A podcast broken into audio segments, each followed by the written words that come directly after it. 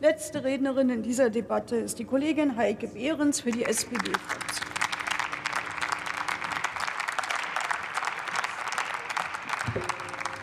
Sehr geehrte Frau Präsidentin, liebe Kolleginnen und Kollegen, sehr geehrte Damen und Herren! Versprochen, gehalten. Die Pflegepersonalregelung 2.0 kommt. Sie ist ein wichtiges Instrument zur Stärkung der Pflege im Krankenhaus und wurde von einem breiten Bündnis aus der Pflege mit allem Nachdruck eingefordert. Die Expertinnen von Deutschen Pflegerat, Verdi und Deutscher Krankenhausgesellschaft erwarten von diesem Bedarfsermittlungsverfahren entscheidende Verbesserungen für die Versorgungsqualität im Krankenhaus und für die Arbeitszufriedenheit der Pflegepersonen. Darum sorgen wir heute dafür, dass die PPA 2.0 starten kann.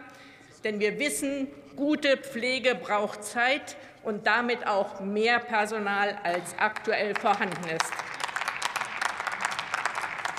Wie viel Personal es auf den verschiedenen Stationen eines Krankenhauses konkret braucht, das genau wird mit dem Verfahren nun ermittelt, und zwar von den Pflegefachpersonen selbst.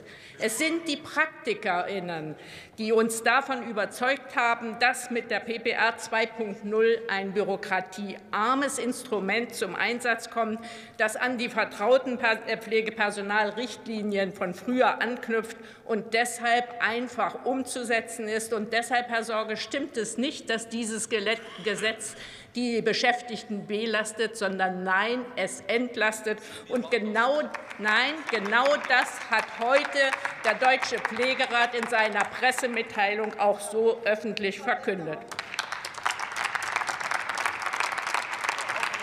Gemeinsam mit unserem Gesundheitsminister Karl Lauterbach haben wir den guten Gesetzentwurf im parlamentarischen Verfahren noch besser gemacht. Wir sorgen nämlich dafür, dass die PPA 2.0 zukünftig in einem strukturierten wissenschaftlichen Prozess weiterentwickelt wird. Denn es ist uns wichtig, dass die neue Personalbemessung auch in der Intensivmedizin für Kinder und Erwachsene und in den Notaufnahmen angewandt sowie der notwendige Qualifikationsmix Mix mit abgebildet wird.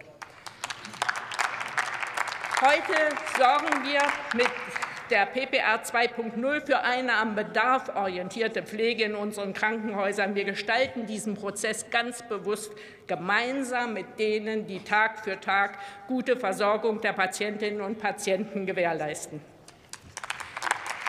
Gleichzeitig wissen wir, dass wir weiter vor größten Herausforderungen stehen, qualifiziertes Personal für unsere Krankenhäuser zu gewinnen. Das zeigt die aktuelle Krise in den Kinderkliniken auf dramatische Weise. Wir haben keinen Bettenmangel. Wir haben einen gravierenden Fachkräftemangel.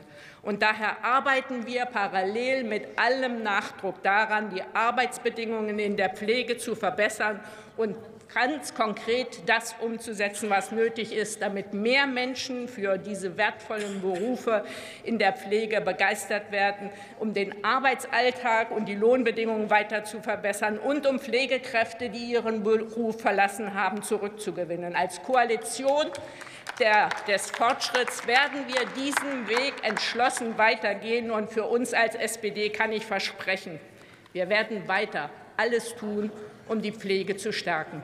Vielen Dank für Ihre Aufmerksamkeit.